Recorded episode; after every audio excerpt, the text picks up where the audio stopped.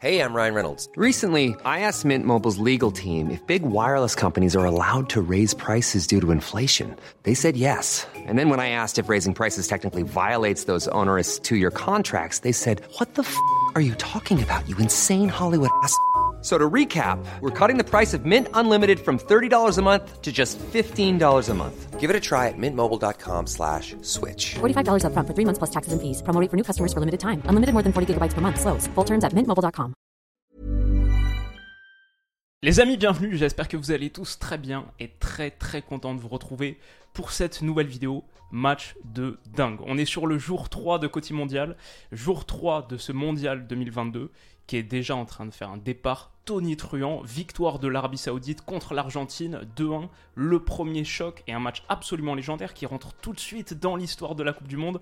On va l'ana- l'analyser dans son intégralité. Deux buts qui, ont été marqués en seconde période par les Saoudiens, par Al-Sheri et Al-Dossari. On va parler du match d'Altan Bakhti aussi en défense centrale qui a été extraordinaire pour répondre à un but sur penalty de Lionel Messi et trois buts refusés pour hors-jeu en première période. Vraiment, c'était un match de dingue.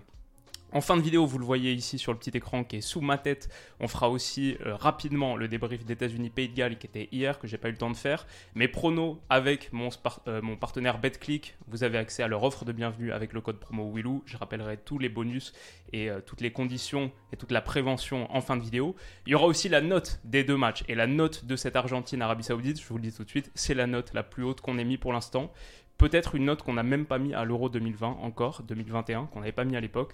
Ouais, juste un match de malade mental que j'ai trop hâte d'ana- d'analyser avec vous. Ce qu'on va dire initialement, c'est que euh, l'Argentine jouait dans un, système en 4-4-2, on le voit ici, la ligne de 4. Les deux milieux centraux, les deux joueurs, les deux milieux latéraux, Angel Di Maria ici, et Messi aux côtés de Lautaro Martinez, vous le voyez pas très bien avec ma tête, donc je ici, Messi à côté de Lautaro, mais en réalité les deux du milieu de terrain étaient soit très bas, soit très haut, ce qui faisait qu'on avait un entrejeu totalement évidé. Mais regardez, aucun joueur argentin sur cette parcelle de terrain, que des Saoudiens, qui avaient une ligne très haute. Franchement, le match des Saoudiens, il était d'abord héroïque et très osé, on va dire le plan d'Hervé Renard, assez extraordinaire. On le voit ici, la ligne, c'est pas un bloc bas, ça, ça c'est pas un bloc bas du tout. Quand tu joues contre une équipe contre l'Argentine, pour ouvrir ta Coupe du Monde, on pouvait s'attendre de la part bah, d'une équipe qui est classée, je crois, 40e ou 50e au classement FIFA, d'être beaucoup plus basse, beaucoup plus passive. Les Saoudiens ont été assez agressifs et surtout très haut sur le terrain. On jouait le piège du hors-jeu bah, à la perfection en première période, ce qui nous a conduit à avoir une Argentine qui à nouveau évidait totalement son milieu de terrain. Je pense que c'est une erreur. Je pense qu'il aurait fallu plus de personnes ici pour faire transiter. Mais bon, face à cette ligne haute, l'idée c'était vraiment de mettre les ballons dans le dos de la défense et voir ce que ça pouvait donner. Ce qui a donné du coup plusieurs situations arbitrales très très particulières, on va en reparler. Mais d'abord, l'Argentine s'en sort quand même en ouvrant le score sur un penalty. Alors peut-être je la remets vite fait parce que moi au début j'ai pas compris pourquoi est-ce que l'arbitre est parti aller voir checker le penalty alors que le coup franc venait à peine d'être joué. Euh, en fait, il est déjà parti au moment, juste avant que le coup franc soit tiré par Lionel Messi ici. Il dit Attends, je vais aller checker l'arbitrage vidéo pour le contact qu'il y a eu sur la précédente situation. Juste avant, il y avait eu un corner. On le voit au moment où Messi tire le coup franc. Il est déjà en train de partir. Juste avant, il y avait eu un corner où Leandro Paredes avait été pris en tenaille. Pour moi, penalty qui est ruse, obtenu avec beaucoup de. Bah, c'est très malin quoi de la part de Paredes parce que la réalité c'est vrai qu'il est ceinturé, c'est vrai qu'il est pris et de manière excessive. Là le gars joue vraiment pas le ballon, ne regarde pas le ballon, a le bras un peu trop autour du torse. Mais voilà, Paredes une fois qu'il a compris qu'il y avait matière à avoir un penalty s'il tombait, laisse totalement tomber le haut de son corps, euh, ne fléchit le bas et obtient un penalty qui est, je dirais pas incontestable, mais personnellement, je comprends qu'on le donne parce que quand tu es défenseur, il faut ranger tes mains. Tu peux pas faire ça, c'est quand même pas autorisé. Penalty pour l'Argentine, transformé donc par Lionel Messi, ça fait 1-0. Et là, on se dit que l'Argentine va dérouler et marque le premier but sous 10 minutes de jeu. Le gardien qui indique à Lionel Messi de le tirer là. Messi qui dit ok, pas de souci. Et il part beaucoup trop tôt, bien sûr. Mais ensuite, dans la foulée, ça a été la succession de hors-jeu. Je crois qu'il y en a au moins 7 en première période, ce qui est un record dans tous les matchs, enfin juste euh, au bout de 45 minutes, évidemment c'est un record, mais sur 90 minutes, c'était un record aussi sur cette compétition, et je crois selon Opta, dans toutes les compétitions qu'ils ont couvertes, ou bon, à, vérifier, mais beaucoup beaucoup de hors-jeu, et ici on le voit, la ligne haute saoudienne qui flanche pas, Lautaro Martinez est en position de hors-jeu, ici à nouveau, ligne très très haute, quasiment à la médiane, on peut appeler ça la médiane, c'est juste la petite euh, marge d'intervention pour quand même pouvoir avancer un petit peu. Et du coup, sur ce ballon de Papou Gomez, Lionel Messi qui va aller marquer le second but et donner hors jeu aussi, naturellement. Ici, c'est le plus litigieux de tous. On voit la course de Lautaro Martinez qui est un petit peu incurvée, c'est très bien joué pour profiter de la petite passe intérieure. Et j'ai envie de dire, sur ce genre de situation, en fait, par rapport à tous les hors-jeux que l'Argentine a eu, est-ce que c'est bien réussi par l'Arabie Saoudite ou est-ce que c'est l'Argentine qui échoue? Un peu des deux. Dans celui-là, je vais dire surtout, c'est aucun des deux. C'est la faute à pas de chance parce que ça se joue à ça. Et ça en football, euh, bon, on sait que les caméras n'ont pas la fréquence d'image nécessaire pour trancher quand ça se joue à... Moi, je pensais limite que ça, c'était pas hors jeu. J'imagine qu'il y a une toute petite partie du bras qui compte. Mais bon, le second but est refusé. Finalement, ça, ça change beaucoup de choses. Et moi, sur cette première période, je me disais, Ok, Hervé Renard, encore une fois, un quatrième but marqué, le troisième hors-jeu, ça c'est encore en première période, c'est au bout de 35 minutes de jeu. Et je me disais sur ce match, ouais, Hervé Renard, ok, le offside trap, euh, très bien, ça marche pour l'instant, mais il faut pas être cardiaque déjà en tant que coach, et c'est vraiment sur un fil. Je me disais, à force d'être aussi proche de la rupture, ça va finir par craquer. Et ce qui était un plan de jeu défensif osé, intéressant, coûtera finalement trop cher à l'Arabie Saoudite. La réalité, c'est que ça n'a pas été le cas parce qu'en seconde période, la physionomie a changé.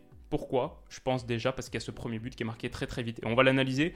En gros, sortie sur Lionel Messi qui est pris à deux, qui n'a pas fait un très gros, match, qui a eu du mal euh, notamment à résister à la pression des Saoudiens qui ont été hyper agressifs. Le, match qui sort athlétiquement est impressionnant, alors qu'on a vu le match des confédérations asiatiques, celui de l'Iran, celui du Qatar, qu'un un tweet qu'on faisait hier, c'était notamment dans ce domaine que ça pêchait. Là, athlétiquement, le match des Saoudiens, impressionnant. On va reparler d'Altan Bakti notamment.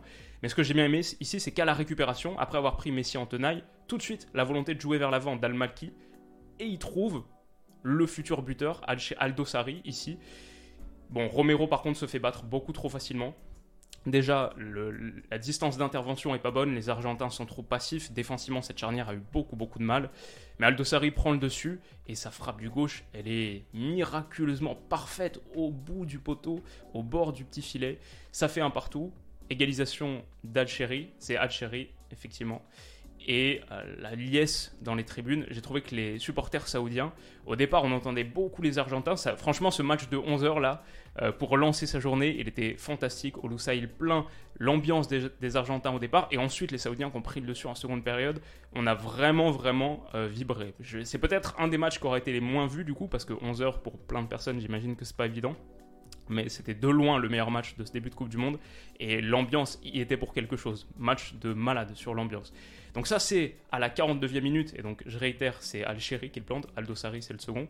Al-Sheri, le numéro 11, qui marque le, premier but. Quelques minutes plus tard, 4 minutes plus tard, l'Arabie Saoudite se procure à nouveau une situation. Là, cette fois, Christian Romero, bonne intervention de la tête pour bloquer. Mais, ça c'est un énorme problème, le ballon qui va dans les airs, et à la réception, à la retombée, il se passe ça. Le défenseur argentin, argentin je pense que c'est Otamendi ici, et pas du tout dessus et le Saoudien peut enchaîner. Mais je pense que c'est effectivement Aldosari depuis le début de l'action. Ici, il contrôle, il se retourne. En réalité, si vous pouvez voir les images, le, screenshot, il rend pas justice. Il y a tout un petit euh, slalom et il va pouvoir déclencher une frappe. Alors que ici, numéro 23, Cano demande une passe en retrait. Il déclenche une frappe qui est magique, pleine lucarne, effleurée par Emiliano Martinez, mais qui peut rien sur les deux buts, il peut rien. Et en 7 minutes, L'Arabie Saoudite a totalement renversé ce match et nous offre un dénouement de folie. Franchement, quel, match de malade mental c'était. Ça fait 2-1, l'Arabie Saoudite en liesse totale. Euh, Scaloni, la tête des très très mauvais jours pour lui et, et surtout la tête de l'incompréhension, de l'incompréhension totale. Et derrière, il y a encore 40, voire 45 minutes à tenir, en plus avec le temps additionnel qu'on connaît. Et c'est là que les Saoudiens, pour moi, ont été le plus impressionnants. Parce que les deux buts, ils proviennent de situations qui sont bien négociées, bien exploitées, mais ça fait assez miraculeux. Il y a en gros trois, trois frappes et euh, elles sont parfaitement placées. C'est un peu le, le hold-up, mais derrière, défensivement, ils ont été impressionnants. Les retours défensifs d'Altan Bakhti, d'Abdoulhamid ici, alors que le petit ballon mis par Messi, il est pas mal dans la profondeur à nouveau, à destination de Julian Alvarez, je pense, qui est rentré. Retour d'Abdoulhamid et d'Altan Bakhti en 2-2 et en prise à deux. Encore un retour d'Altan ici, un tacle salvateur pour bloquer l'accès à la surface les Argentins ont essayé bien sûr de mettre la pression et l'Ar- l'Arabie Saoudite a de plus en plus reculé. On a vu de moins en moins cette ligne haute, mais la ligne basse tenait super bien. Je pense que la science défensive des Saoudiens, que ce soit sur l'ajustement ligne haute et la protection de surface ligne basse, c'est le truc à signaler. C'est l'angle tactique majeur de ce match, qu'ils ont été tellement impressionnants là-dessus. À nouveau ici, sur Lionel Messi, j'ai envie de dire, est-ce que c'est forcément, on va dire que c'est un des angles majeurs du match. Euh, Lionel Messi, c'est son match raté qui aussi coûte très très cher à l'Argentine. Mais est-ce qu'il est si raté que ça? Franchement, moi j'ai vu aussi des situations où Messi sort des gestes hors, hors du commun et l'Argentine n'arrive pas à capitaliser dessus. Ici par exemple, récupère ce ballon, hop, le petit exter pied gauche pour trouver l'angle de passe parfait à destination de Di Maria qui a pris la profondeur dans la surface de répa- réparation alors que les espaces sont très serrés, que tu as deux mecs sur toi. La petite as- passe parfaite pour Di Maria qui s'en mêle les pinceaux et qui réussit pas à enchaîner. Et on a senti que pour les Argentins, ce début de Coupe du Monde, après la première période où tu aurais dû dérouler, les jambes ont de plus en plus commencé à trembler. Et je me demande si l'impact psychologique aussi de tous ces buts refusés, on a vu une frustration qui grimpait de plus en plus sur le troisième refusé. Je crois que c'est Lotaro Martinez ou Scaloni qui vraiment euh, est hors de lui. Je me demande si ça aussi, ça n'a pas eu un petit effet. Et puis pour Lionel Messi, bon, il y a eu des choses réussies, mais il y a eu beaucoup de ratés. D'ailleurs, on, l'a montré, le premier but, le but de l'égalisation des Saoudiens, vient d'un ballon qui est récupéré sur lui. Après, ils sont à 2 contre 1. Et il a cette opportunité qui rappelle un petit peu le coup franc en finale de Coupe du Monde 2014 dans le temps additionnel. Hop, au-dessus. Également. Donc, euh, ouais. C'était dur pour Messi. C'était dur pour l'Argentine, alors qu'on a encore un retour extraordinaire, extraordinaire d'Alton Baxi, le numéro 17, qui est défenseur central euh, monstrueux. Et dans les buts, Alowaï, ça a été pas mal non plus. Et ça, c'est un- une tête de Julian Alvarez sauvée à la centième minute de jeu. Donc voilà, juste la performance absolument héroïque, dantesque euh, des Saoudiens. Il n'y a pas beaucoup de mots qu'on peut placer dessus. Ça se passe de commentaires. Et c'est un match de dingue pour lancer cette Coupe du Monde. C'est quoi? C'est le cinquième match de ce mondial seulement? Et on est déjà sur un départ tonitruant. J'ai tweeté dans la foulée. Soyons honnêtes. On peut penser ce qu'on veut de cette Coupe du Monde. On est sans doute en droit de le penser sur certaines choses. Mais sportivement, sur le terrain, le début de cette Coupe du Monde est totalement réussi. Le match de l'Angleterre qu'on a eu, même États-Unis-Pays de Galles, on va en toucher quelques mots sympas. Ça, déjà un match de légende d'histoire. Même la performance de l'Équateur, je suis d'accord, le Qatar était catastrophique, mais même ça, ça fait un petit peu partie de l'histoire de ce début de mondial. Ouais, vraiment euh, sacré, sacré Coupe du Monde. Ok, ça fait 2-1 pour l'Arabie Saoudite. Ma note du match que je pensais avoir inclus, et j'ai pas le, pas le petit visuel pour vous la montrer, mais ma note du match, c'est 19 sur 20. Sans surprise, on a eu une rencontre délirante sur le scénario, mais aussi tactiquement fascinante. Ce que l'Arabie Saoudite a fait, c'était juste génial à suivre.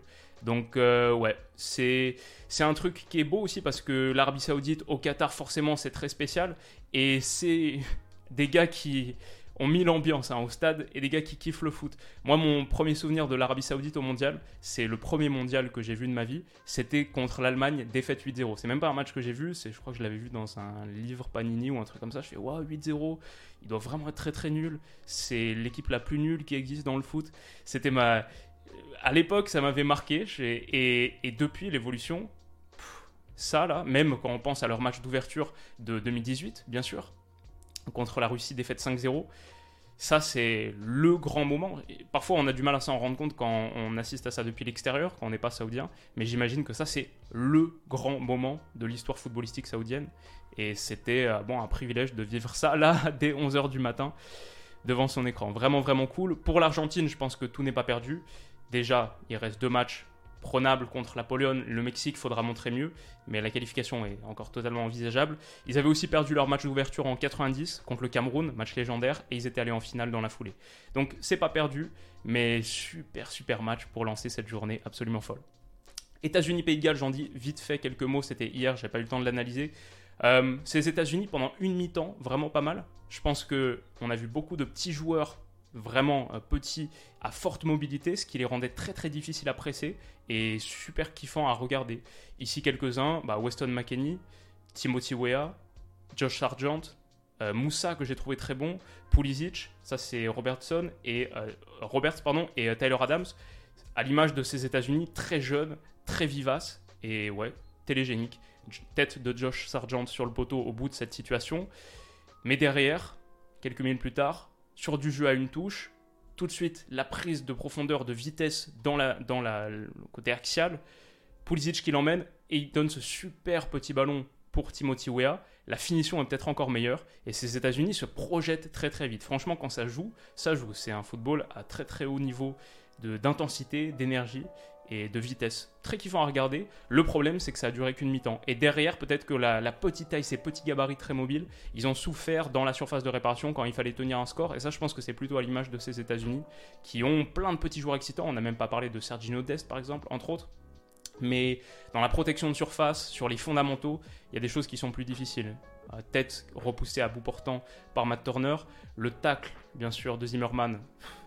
Le le boucher de Nashville, comme, on a dit sur Twitter, parce que Bien sûr, Bale se retourne bien et joue très bien le coup, mais t'as pas le droit d'aller au sol comme ça sur un gars qui est dos au but, en pleine surface de réparation, alors que tu mènes 1-0. C'est vraiment un manque d'expérience phénoménal pour un gars de 29 ans, qui est visiblement celui qui est le maillon faible de cette formation sur ce match pour sûr, peut-être même dans l'absolu, et ça c'est un problème des États-Unis.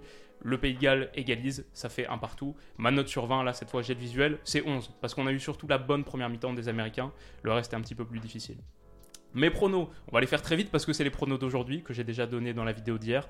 Mexique-Pologne, donc c'est en partenariat avec mon sponsor BetClick. Oui, pour les avertissements, leur, offre de bienvenue à laquelle vous avez accès avec le code promo Willou, qui me rémunère déjà, sachez-le, ça m'aide beaucoup, mais sachez-le, c'est jusqu'à 100 euros remboursés en free bet, donc c'est des crédits de jeu non remboursables, non retirables, si vous perdez votre premier pari. C'est jusqu'à 100 euros en fonction de votre mise initiale.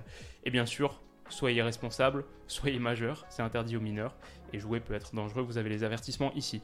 Je vais dire sur Danemark-Tunisie, le match de 14h là qui démarre dans quelques minutes, il faut que je me dépêche.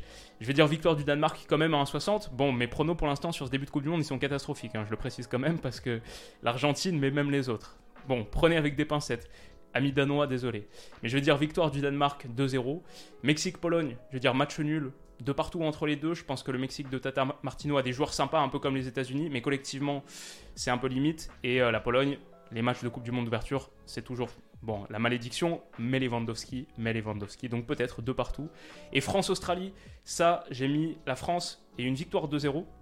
Si vous avez envie de plus d'éléments avant le match de ce soir, j'en ai fait une preview détaillée que j'ai sortie hier matin. Je vous mettrai le lien, comme je l'ai mis hier, en description, en commentaire épinglé, pour que vous puissiez aller voir ça et découvrir un petit peu cette Australie, essayer de faire un truc un peu approfondi. Voilà les amis, merci à vous d'avoir regardé cette vidéo. J'espère vraiment qu'elle vous aura plu. Quel match de malade Arabie Saoudite, Argentine. Bon, ça c'est la Coupe du Monde. Ça c'est la Coupe du Monde. Vibrer sur des équipes qu'on connaissait pas il y a quelques heures, l'Arabie Saoudite. Euh, sentir leur histoire s'écrire au présent et vivre ces très très moments grâce au terrain, grâce au jeu avant tout. C'était un régal, j'espère que ça vous a plu également. On se retrouve ce soir pour l'analyse de France-Australie dans la foulée du match, comme ici pour Argentine-Arabie Saoudite. Et on se dit à tout à l'heure du coup. Bisous.